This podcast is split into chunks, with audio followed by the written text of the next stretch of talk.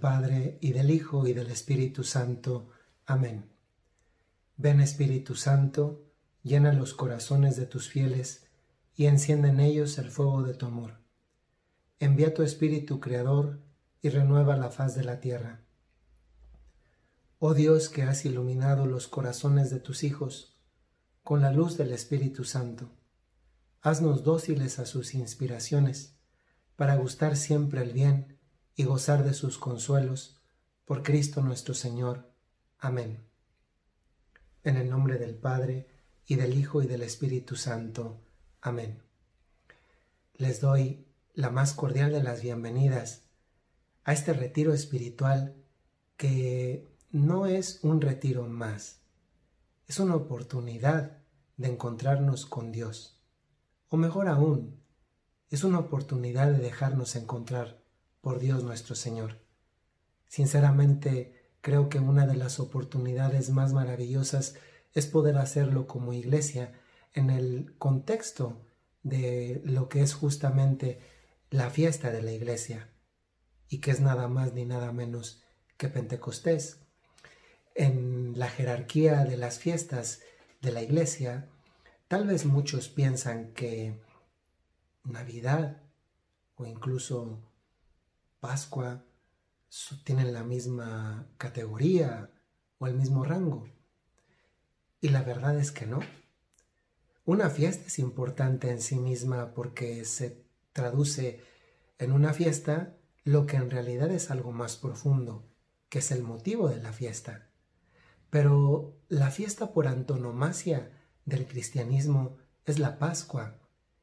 San Pablo lo dice perfectamente. Si Cristo no ha resucitado, nuestra fe es vana. La Pascua, el domingo de resurrección, funda toda nuestra fe y por tanto es la fiesta principal del cristianismo y de la Iglesia Católica en particular.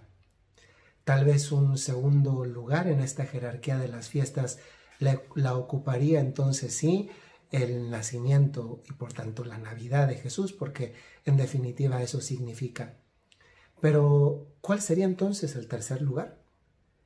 Estamos en la víspera de Pentecostés. Pentecostés que a veces, de una manera tal vez rápida, se le llama la fiesta del Espíritu Santo, y lo es, pero lo es por una razón. Porque el Espíritu Santo, el día de Pentecostés, funda la iglesia. Hay un origen también histórico de la iglesia y comienza justamente en Pentecostés. Bienvenidos a este retiro en el que vamos a profundizar en un gran regalo, el regalo del Espíritu Santo. Lo vamos a profundizar. Hay una clase que en teología llevamos y que es neumatología, un semestre en el que nos dedicamos a estudiar el Espíritu Santo. Pero esto no es una clase. Eso se puede quedar reservado para otro momento y seguramente también será una de las finalidades que este canal de YouTube cumpla una vez que la pandemia termine. Pero mientras tanto, hoy tenemos este retiro, un retiro que se centra sí en el conocimiento del Espíritu Santo, pero también en la experiencia del Espíritu Santo, apelando justamente a la memoria y al conocimiento. Les doy la bienvenida soy el padre Jorge Enrique Mújica y me da mucho gusto poder decirles buen y provechoso retiro. Vamos a comenzar esta primera meditación con esta pregunta. Y la pregunta es, ¿ustedes recuerdan cuándo comenzó su experiencia de relación con Dios? ¿Cuándo comenzó su experiencia de relación con Dios? Nos acordamos, e incluso a veces lo festejan, cuando nacimos. Recordamos y a veces también festejamos cuando comenzó un noviazgo, un matrimonio, cuando fue tu graduación.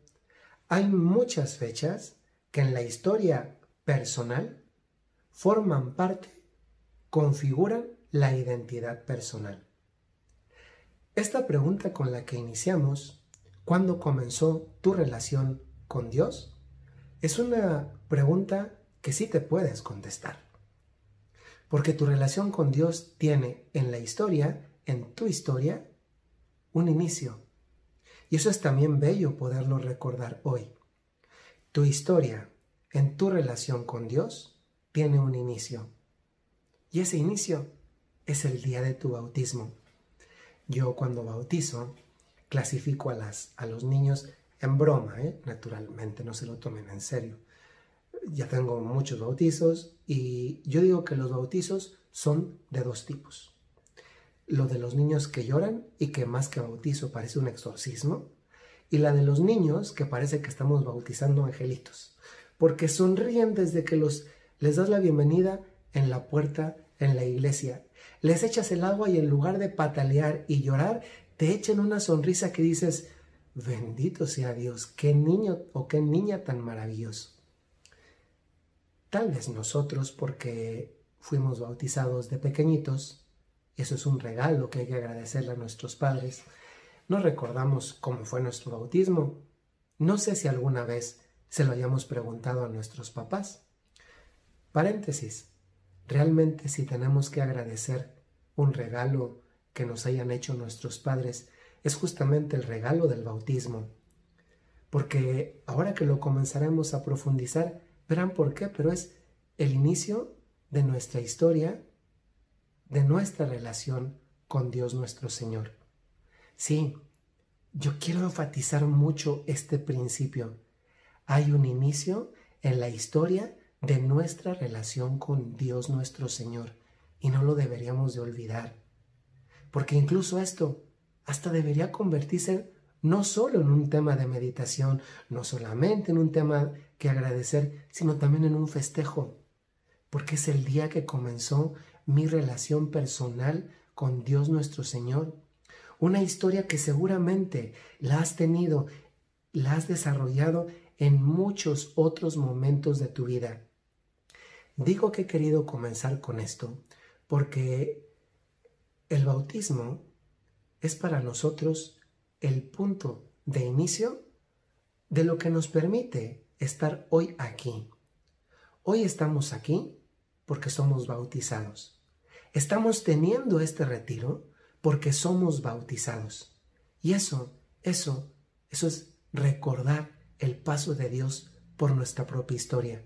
Uno de los temas que más me apasionan personalmente es justamente la historia de la salvación. La historia de la salvación sigue pasando. Nuestra propia vida es historia de la salvación. La historia de la salvación es parte de lo que está contenido en la revelación, la Sagrada Escritura, desde que Dios crea. La respuesta del hombre a ese amor creador, que es una respuesta que no está a la altura de su creador, y luego todo lo que Dios hace por rescatarnos. El Mesías que nos da, la pasión, muerte y resurrección del Señor, pero esa historia de la salvación no es solamente lo que está en la Biblia, eso es lo que es necesario para nuestra salvación en cuanto a contenido de fe. Pero luego esa historia de la salvación se vuelve más personal cuando nos damos cuenta que nuestra propia vida es historia de la salvación. También en nuestra propia historia personal Dios actúa. Y Dios actúa para algo, con una finalidad, para salvarnos. Volvemos al tema del bautismo. El día de nuestro bautismo comenzó nuestra relación con Dios nuestro Señor. Esto es maravilloso. Porque si alguien te quisiera preguntar, si alguien te preguntara, como yo de hecho hice al comienzo poniendo esta pregunta como, como punto de partida, tú sabes cuándo comenzó tu relación con Dios, deberías decir sí. Y a continuación deberías decir la fecha en que fuiste bautizado. Esto es maravilloso.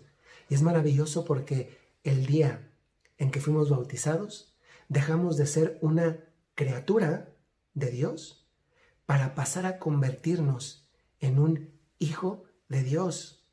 Y esto es un cambio grandísimo en el estado de las cosas. Porque cuando somos criaturas, estamos al nivel de una piedra, de un animal, de una planta, de una cosa. Somos criaturas. Hoy todo lo que existe en el mundo es criatura. Pero algunas de esas criaturas han cambiado y han pasado de tener el rango de criatura a tener el rango de hijo de Dios. Y eso es un salto cualitativo en la, en la condición de la persona. Poder llamar a Dios Padre es de las cosas más profundamente impactantes de la vida. Justamente en el rito del bautismo hay una parte que me parece que está hacia el final, donde después de que el niño ya ha sido bautizado, el sacerdote siguiendo el formulario llega un momento en el que dice, y un día, refiriéndose al bautizado, a la bautizada, llamará a Dios Padre en la asamblea. ¿Se han puesto a pensar? ¿En qué momento de la misa llamamos a Dios Padre? Uno muy particular es la oración del Padre Nuestro. ¿Cómo comienza de hecho? Comienza llamando a Dios Padre. Y eso no es un decir, no es una palabra motivacional, no es una manera de hablar, es una realidad. Dios es nuestro Padre. Todos nosotros tenemos la experiencia de ser hijos. Y seguramente que en una gran mayoría de nosotros, si no es que en todos, tenemos la experiencia de lo que significa sabernos y sentirnos amados por Dios nuestro Señor. Pero esta verdad del sabernos hijos y del sentirnos hijos cambia, cambia cuando la profundizamos, porque pasa de convertirse en una idea a convertirse en una experiencia, de tal manera que de verdad en mi vida me puedo sentir verdaderamente un hijo de Dios. Y puedo llamarlo con toda propiedad Padre, con todo el contenido de lo que eso significa, con toda la confianza de lo que eso entraña. Dios que se nos revela como Padre y nos acepta como hijos en el bautismo. Y esto me da pie justamente a lo siguiente. Los tres primeros regalos que recibimos el día que nos bautizan, los tres primeros regalos nos los hace Dios. Es el regalo de la fe, es el regalo de la esperanza y es el regalo de la caridad. Son los tres primeros regalos que nos hace Dios nuestro Señor. Son tres regalos que para explicarnos, lo explico con un ejemplo, es como si el día de nuestro bautismo Dios nos entregara una semillita de esperanza, una semillita de fe y una semillita de caridad. Con el paso del tiempo, las semillas, una de dos, o crecen o se marchitan. Tal vez muchos de nosotros tuvimos la experiencia que se tiene que se suele tener en el kinder que es esa experiencia de, de dejar un granito de frijol y cultivarlo con, con un poquito de algodón o la papa a la que le va saliendo la ramita, la raíz. Esto nos enseña algo. El frijolito, mientras haya humedad, sea con el algodón, por ejemplo, o un poco de agua, seguirá floreciendo. Pero el día que deje de tener agua, se va a morir. Y con la papa, a la larga, va a pasar igual. Hoy, que podrías recordar cuántos años han pasado desde tu bautismo, podrías preguntarte esta pregunta que es completamente legítima y que sirve en el contexto de un retiro como un buen examen de conciencia. ¿Por qué hay personas que son capaces de vivir a la sombra del propio árbol de la esperanza, de la fe o de la caridad y otras no. O si queremos puntualizar mejor la pregunta, hoy tú tienes en tu vida, después de transcurridos una cantidad de años de tu bautismo, 10, 15, 20, 40, 50 o más los que sean, la pregunta aplica de todos modos, Hoy tú tienes en tu vida un árbol de fe, un árbol de esperanza, un árbol de caridad al que puedes acogerte porque da sombra en los momentos de calor. en los momentos incluso de lluvia que te la evita, o sigues teniendo una semilla. Porque es de llamar la atención que hay personas que tienen árboles grandes de fe, de esperanza, de caridad, que son tan grandes y que tal vez recibieron la semilla al mismo tiempo que nosotros o por el mismo tiempo, a veces incluso con menos tiempo, y que no solamente la sombra alcanza para sí mismos, sino incluso para otros más. Y esto llama la atención porque las plantas crecen si son cuidadas, si son podadas, si son regadas, si se les cambia la tierra, si se les pone fertilizante o si no. Y esto me hace pensar en una parábola que tal vez muchos de ustedes recuerdan, que es la parábola de la higuera. Es un momento en el que Jesús va con sus apóstoles y se encuentra en una higuera. Y Jesús quiere tomar un fruto de la higuera, que es el higo. No sé si ustedes han probado alguna vez un higo. Yo no tenía la experiencia de probar un higo. Ah, en principio yo creí que no me gustaban. De cierta manera no me parecían interesantes ni tampoco apetecibles. Hasta que un día probé una mermelada de hígado, de higo.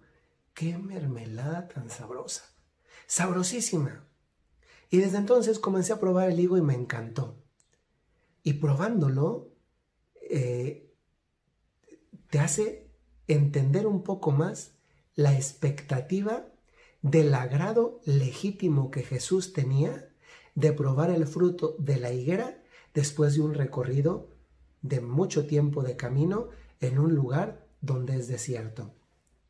Jesús ve la higuera, quiere tomar el, el higo y se da cuenta que la higuera no tiene higos. ¿Y qué le dice a los apóstoles? Córtenla. Si no da higos, pues ¿para qué está ocupando tierra? Y en ese momento, uno de los apóstoles, fíjense, aquí podríamos hablar y dedicar nada más a hablar de la oración de intercesión, porque la higuera es la imagen de cualquier persona que no da fruto. Podríamos relacionar esta parábola de la higuera estéril con la parábola de los talentos, en la que Dios da unos cinco talentos, a otro tres talentos y a otro un talento. Y el de 5 los multiplica y da resultados y rinde cuenta de ellos. El de 3, el de 2, lo mismo. Y el de 1, nada. Y dice en la historia de, los talentos, quítenle al de 1, échenlo al lugar del llanto y crujir de dientes y ese talento désenlo al que tiene 5. La imagen de la higuera somos cada uno de nosotros y decía que podríamos dedicarnos a hablar de la oración de intercesión, que no es el tema, porque uno de los apóstoles, es decir, otro ser humano, le dice a Jesús esto, Señor, déjala un año más. Vamos a acabar, hacer un hoyo alrededor, un canalito, vamos a ponerle eh, estiércol y en un año, si no da fruto, la arrancamos. ¿Cuántos años hermanos, hermanas, llevamos nosotros teniendo la oportunidad de dar fruto en este campo específico del que estábamos hablando? La semillita que Dios nos dio de fe, la semillita que Dios nos dio de esperanza y la semillita que Dios nos dio de caridad. Como para después de 10, 15, 20 años, 30 años, 40, 50, tener todavía una plantita así de chiquita. Es que no sería justo. Pero es que no sería justo no de cara a Dios que tiene tanta paciencia con nosotros, que no nos ha esperado un año, nos ha esperado dos, tres, cuatro y cada año nos vuelve a, a renovar su paciencia. Es que no es justo con nosotros, porque nos hace sumirnos en la mediocridad que es justamente una de las cosas que nos impiden avanzar en nuestra fe, la mediocridad, avanzar en nuestra caridad por mediocres, en nuestra esperanza por mediocres. Muchas veces queremos exigirle a Dios cosas que Dios ya nos dio, como es la fe, la esperanza, la caridad, en situaciones que vivimos cotidianamente, especialmente en momentos de, en momentos de dificultad. Dios ya nos dio y no se nos debería olvidar. Ya nos dio fe, ya nos dio esperanza, ya nos dio caridad. ¿Por qué otras personas tienen una fe tan grande que es capaz de dar sombra y cobijar a muchos otros que tienen una fe más enclenque? ¿Por qué muchos otros ven un área de oportunidad, esperanza, donde tú estás viendo simplemente una dificultad, un problema y un obstáculo? ¿Por qué otros son capaces de tener la motivación, la fortaleza de ir para adelante en el campo de la caridad, cuando tú ya ves todo con desesperación, con ceguera, donde solamente tú ves defectos en los demás, a veces incluso contigo mismo, porque la caridad también aplica hacia nosotros mismos? El día de nuestro bautismo, Dios nos dio tres regalos, fe, esperanza y caridad. Y estos tres regalos son tres regalos que Dios, por cuanto Él toca, no nos ha quitado. No nos ha quitado y no nos lo va a quitar. ¿Qué estamos haciendo con esos regalos? Por el bautismo fuimos hechos hijos de Dios y el primer regalo que nos dio nuestro Padre Dios fueron las tres virtudes teologales, que hoy se convierten en una materia de examen de conciencia. Si tú últimamente te has dado cuenta que tu caridad está por los suelos, te falta regar la semillita, te falta podar la plantita, cambiarle la tierra, ponerle más agua, cuidarla más. Hoy se habla en el campo de la jardinería, conozco a muchas personas que, que se dedican de manera profesional por hobby, pero de forma profesional a la jardinería. Y cada vez es más frecuente los estudios que dicen que hablarle a las plantas, ponerles música, incluso siendo vegetales, en sentido sentido eh, eh, eh, cualitativo de las cosas, incluso siendo vegetales, tienen capacidad de percepción, de percibir el sonido, o por así decir, entre comillas, de percibir el cariño con que son tratados. ¿No crees que tal vez a tu caridad le falte algo?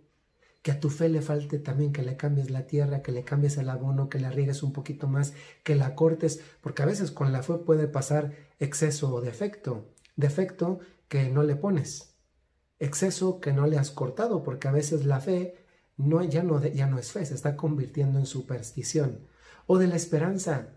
Porque si te está pasando que últimamente tú, tú vas como los caballos, se han fijado cómo son los caballos, le ponen unas cosas como los caballos tienen los ojos más grandes, tienen una capacidad de rango de visión mayor que la que tiene el ojo humano.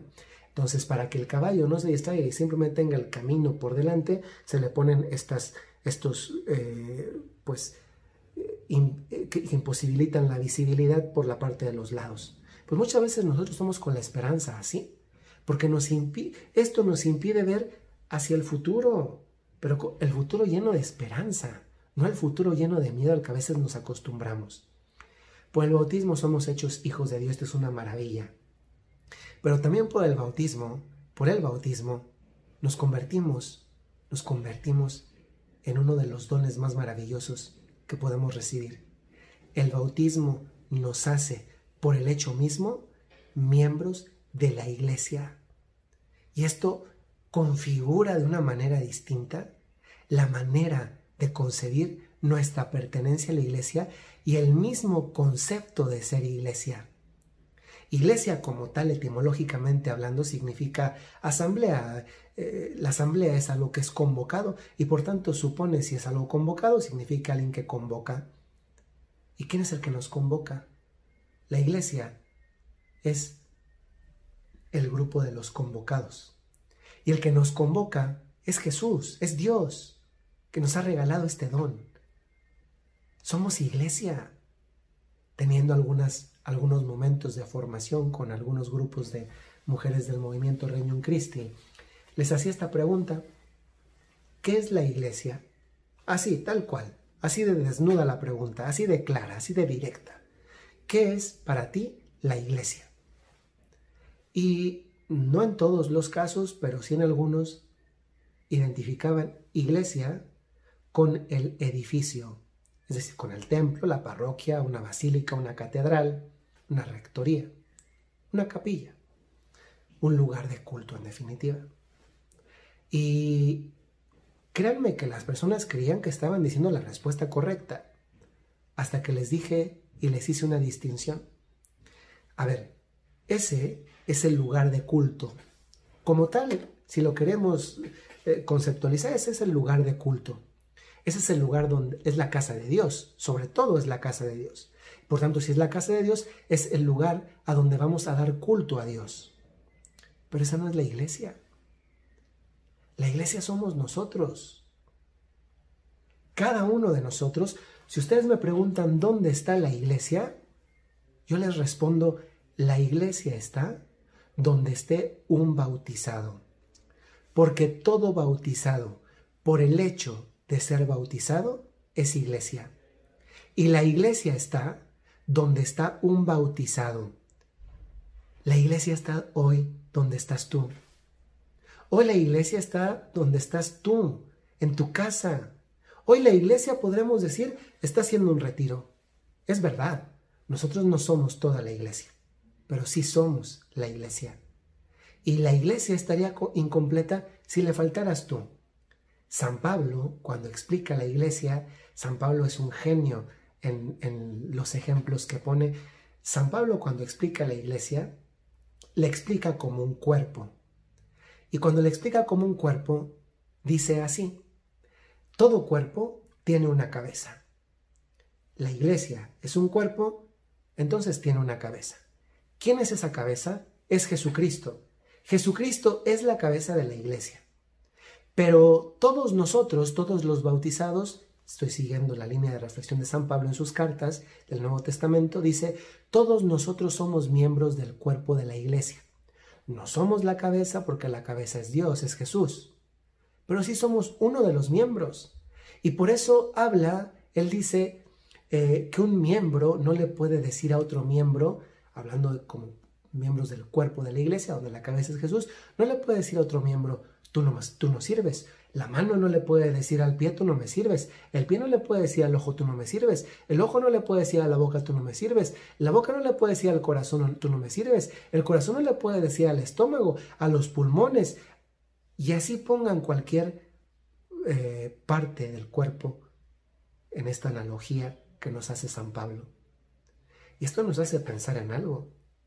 Primero, ninguno de nosotros le puede decir a otro que es miembro de la iglesia por el solo hecho de ser bautizado, no le puede decir que tú en esta iglesia no sirves. Porque hoy es una gran tentación. En todo grupo humano, créanmelo, en todo grupo humano siempre va a haber conflictos. Pero nadie le puede decir a otro que él no tiene un lugar en la iglesia cuando Dios fue quien lo convocó. Tú no puedes desconvocar a alguien que ha sido convocado por Dios. No puedes. Eso es que no solo no se puede, sino que además no se hace. Porque tal vez tú eres mano y el otro es pie. Y tu mano no vas a desplazarte a otro lugar sin la ayuda de los pies. Pero un pie tampoco le puede decir a la boca que ella no me sirve. Porque por mucho que los pies desplacen, si la boca no habla, no va a comunicar igual, del mismo modo, con la, con la misma eficacia. San Pablo explica de esta manera de una forma maravillosa la iglesia como un cuerpo en que la cabeza es Jesucristo y nosotros somos parte del cuerpo de la iglesia.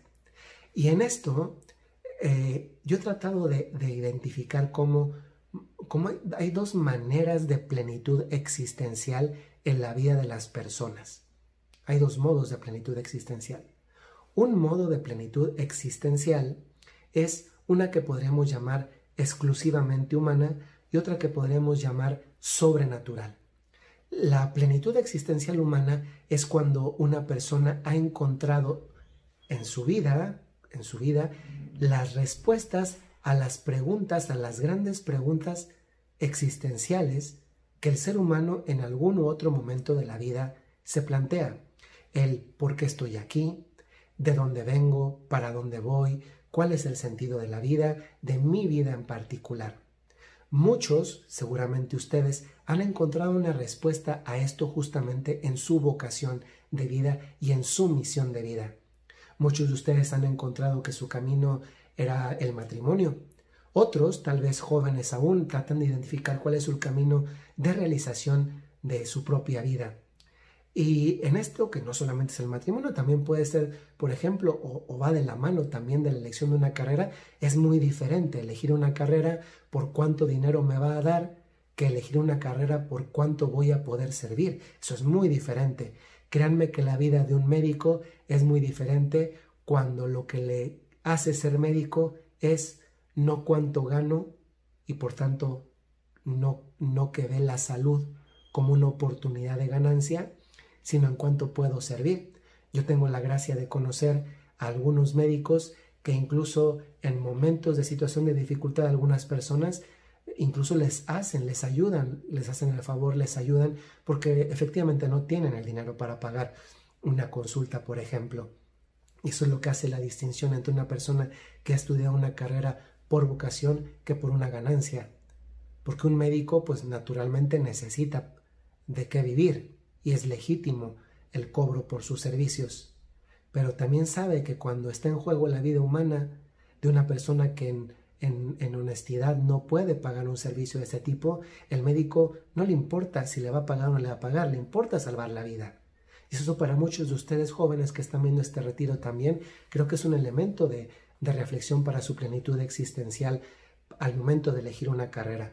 Créanme Créanme, y lo refiero en este caso también, dado que la vocación sacerdotal, religiosa, es también una posibilidad en el horizonte de, de opciones a elegir, créanme que nadie se hace, al menos no creo que nadie se haga, o nadie debería hacerse sacerdote o religiosa por lo que va a ganar, porque si fuera por eso les puedo asegurar que, que si fuera por ganar dinero, te morirías de hambre. Pero afortunadamente aquí se manifiesta la providencia de Dios, que hace que nunca nos quedemos sin lo necesario para sobrevivir. Y volvemos otra vez al tema del que estábamos hablando. Somos parte del cuerpo de, la iglesia. Y entonces podemos hablar de una plenitud existencial humana y de una plenitud existencial sobrenatural, que las dos son dos dimensiones de la única persona que existe, que somos cada uno de nosotros. Y entonces Muchas veces la plenitud humana se encuentra, se encuentra cuando he encontrado el camino de mi vida, cuando me doy cuenta que mi vocación es esta y no es esta otra, y que porque me doy cuenta eso no significa que va a ser más fácil o más difícil, que va a ser muy sencilla o no va a haber complicaciones o va a tener muchas. Significa que por el hecho de que yo la descubro, porque una vocación es un don que Dios da, algo a lo que Dios me llama, yo la descubro y la acepto libremente, entonces la incorporo a mi vida, no me importa si es muy difícil o muy fácil, importa que ese es mi camino y por tanto lo recorro. Eso aplica y se ve de una manera tal vez un poco más clara en la vocación sacerdotal o más aún en la vocación matrimonial, porque no importa si mi esposo es el mejor o es el peor, ojalá que sea el mejor, si mi esposa es la mejor o es la peor, ojalá que sea la mejor. Importa que yo le elegí, que yo quise este camino. No importa si mis hijos son los mejores, los más lindos o no lo son. Importa que son mis hijos y que son parte de mi misión. Y que por tanto no importa el grado de dificultad en ir adelante, sino saber que yo me realizo en el camino que recorro porque es parte de mi misión de vida y que por tanto le encuentro un sentido a todo lo que hago. Eso es la parte humana, pero luego falta la parte sobrenatural. Y es esta que viene a relación del cuerpo de la iglesia. Estamos diciendo que la cabeza es Cristo y nosotros somos parte del cuerpo de Cristo, que es la iglesia, que yo soy iglesia, la pregunta es, una pregunta que es una pregunta profunda, es, ¿cuál es el lugar que yo ocupo en esta iglesia? Porque de esta respuesta depende mucho. Depende mi grado de identificación con esta iglesia de la que formo parte, depende mi amor a la iglesia, la defensa que hago de ella, el, compromiso que yo tengo con ella, no con la institución que también la abarca, sino con este Dios que es la cabeza de la iglesia de la que yo soy parte. Y el gran problema es que muchos de nosotros tal vez nunca nos hemos planteado qué lugar ocupo. O si lo quieren de una manera más plástica con la imagen del cuerpo, ¿qué parte del cuerpo soy yo? Santa Teresa del Niño Jesús en la historia de una, del alma. Eh, tiene cuenta, es una autobiografía, cuenta un momento de crisis en su vida. Y el momento de crisis es cuando ella leyendo justamente a San Pablo, donde habla de, del cuerpo de Cristo, que es la iglesia, y, y cómo hay diferentes miembros, la mano, el pie, el oído, la boca, los ojos, etc. ella dice, ¿y yo quién soy? Ella además era una monja de clausura. Y se pregunta esto realmente con una hondura espiritual maravillosa. Y llega un momento en el que entra en crisis porque no atina a encontrar su lugar en la iglesia, que es un fenómeno que le pasa a muchos. Santa Teresa del Niño Jesús lo resolvió, pero hay muchos católicos, muchos bautizados que no lo han resuelto, que pasan de largo. Y justamente por eso viven siendo iglesia, pero como siendo ajenos a la iglesia de la que son parte. Porque no se han dado cuenta todavía quiénes son en la iglesia, a qué están llamados en la iglesia y cuál es su lugar en la iglesia. Y no me refiero a un puesto de autoridad, porque a veces eso es lo primero que pensamos. Que no se nos olvide y se lo subraya un sacerdote. El sacerdote no es el que manda en la iglesia. Eso no es a lo que está llamado el sacerdote. El sacerdote debe ser el primero que sirve en la iglesia. Y a eso sí está llamado el sacerdote. Y sacerdote que no vive para servir, no sirve para vivir. Qué vocación tan frustrada de un sacerdote que cree que se tiene que dedicar a mandar, a gobernar. Es verdad, el ministerio, el sacramento, le da la potestad de autoridad. Pero eso no significa ponerse encima de los demás o mirar por encimita del hombro. Significa sí, gobernar pero como lo haría Jesucristo. No gobernar como lo haría Hugo Chávez o como lo haría cualquier tirano de tiempos pasados o de tiempos presentes. ¿Quién eres tú en la iglesia? Porque ese es también un regalo que hoy el Espíritu Santo te ayuda a descubrir. Esta primera meditación es el preludio de entrar a fondo en el gran regalo que es el Espíritu Santo en la siguiente meditación. Pero no podemos entrar a la siguiente meditación sin recordar que nosotros somos iglesia, que el día de Pentecostés es el día que comenzó formalmente la iglesia, porque parte de la dimensión de ser bautizados es de ser lanzados, de ser evangelizadores, de ser predicadores, de ser apóstoles. Y a veces como que nos conformamos con ver cómo pasan las cosas. Y eso lo único que va produciendo es un adormecimiento de la propia fe. Yo me imagino, tal vez no es el ejemplo más lindo, pero seguro que nos queda claro a todos al ponerlo, que a veces nuestra, nuestro ser iglesia es como un zapato que se va empolvando, o un zapato que se gasta y que nunca se lustra. ¿Lo traes puesto? Sí. A veces traemos puesta la iglesia, se desgasta, era negro y de repente ya está gris. Se rompe un poquito, se le hace un agujero.